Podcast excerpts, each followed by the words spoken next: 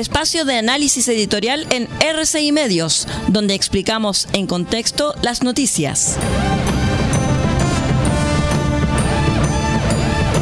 Estos son los tiempos que corren.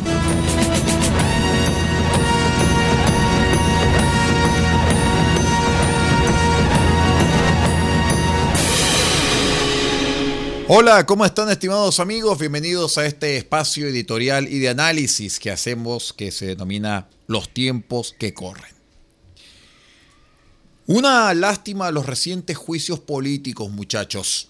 Era una oportunidad para que la oposición de derecha y de ultraderecha mostrara que no iba a caer en esa miserable práctica revanchista práctica que tanto contribuye al peligroso desprestigio de los políticos, que harto desprestigiados están. ¿Cómo serán de malos, piensa la gente, si estos se enjuician entre ellos? En el caso de Mr. Giorgio Jackson, era una oportunidad para mostrar superioridad moral ante quien apoyó 11 juicios políticos en el gobierno anterior aunque mejor no hablemos mucho de superioridad moral. ¿ah? En lo personal me despierta recelo cualquiera que se le atribuya. De inmediato lo imagino como un perfecto hipócrita. Además, pienso la gente que se cree demasiado buena se convence que tiene fuero para hacer lo que quiera.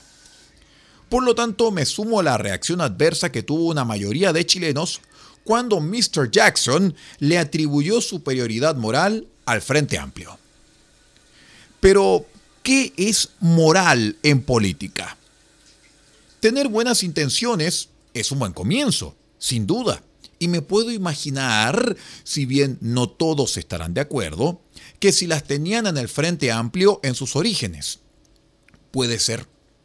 Pero sabemos que el camino al infierno está lleno de buenas intenciones, así que más de un comienzo no lo es. En política, si vas a aspirar a un cargo público, lo moral es algo mucho más complejo. Es armarse de capacidad y conocimientos para ejercerlo. Sin estos, las buenas intenciones o no sirven o son dañinas porque levantan expectativas que jamás vas a poder cumplir.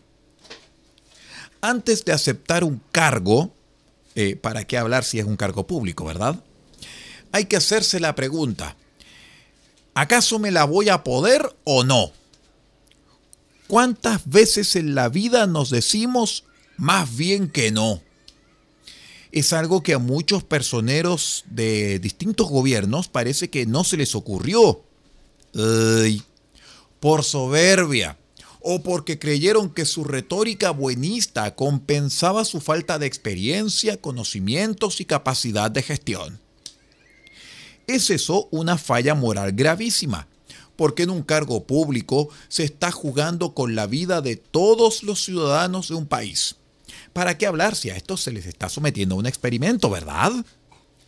Peor si la soberbia los lleva a creer que el mundo comenzó con ellos, como cuando se dijo que es la primera vez que las mujeres podemos votar en un plebiscito nacional ese arrogante desprecio por el pasado, muchachos, hace que se desperdicie el trabajo hecho por gobiernos anteriores. Enorme destrucción de valor que al final nos va a perjudicar a todos por igual. Otro caso de soberbia. Hacerle pomposas críticas morales al gobierno de un país vecino y hacerlas en presencia de su canciller, humillándola frente a los jefes de gobierno de toda la región. Como dijo Michael Reed del Economist, el presidente Boric tendría que haberle pedido también a la extrema izquierda peruana, que incluye Sendero Luminoso, que dejen de atentar contra la democracia, la policía y los edificios públicos. Lamentablemente, el famoso audio de esta semana demuestra que temas de alta estrategia internacional son actualmente analizados con la más frívola liviandad. Qué pena da ese audio, que en que una camarilla de amigotes subvierte el prestigio de la Cancillería. En mi experiencia, un reducto sobrio, sensato y ejemplarmente profesional del Estado de Chile. Por cierto, es difícil que un grupo de amigotes sea muy moral La moralidad, como también la eficiencia, se preserva mejor en diversos grupos, donde hay miradas distintas y por lo tanto hay crítica y discrepancia. Por algo se les está pidiendo más diversidad a los directorios de las empresas, privadas naturalmente. En eso ha habido mejoras desde que se le dio más poder al socialismo democrático.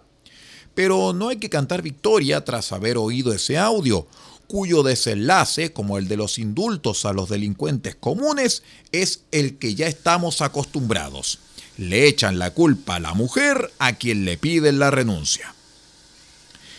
Hay otros temas de dudosa moralidad. Haber justificado la violencia en el estallido, como una llave de agua que no para de sonar.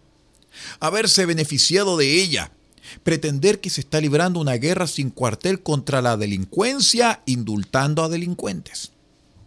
Pretender que se está rechazando un proyecto como Dominga por razones técnicas, cuando el rechazo es flagrantemente político. Decir una cosa para ganar elecciones y otra para gobernar.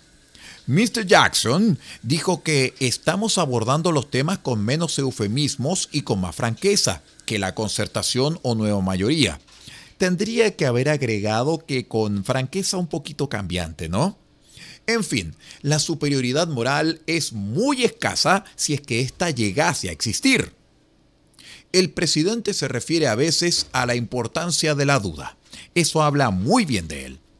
Pero después le vienen los arrebatos de soberbia. Ojalá parte este segundo año con más dudas que soberbias. Que tenga un lindo día. Hemos presentado el espacio de análisis editorial en RCI Medios, donde explicamos en contexto las noticias. Hasta aquí llegan los tiempos que corren. Hasta una próxima oportunidad.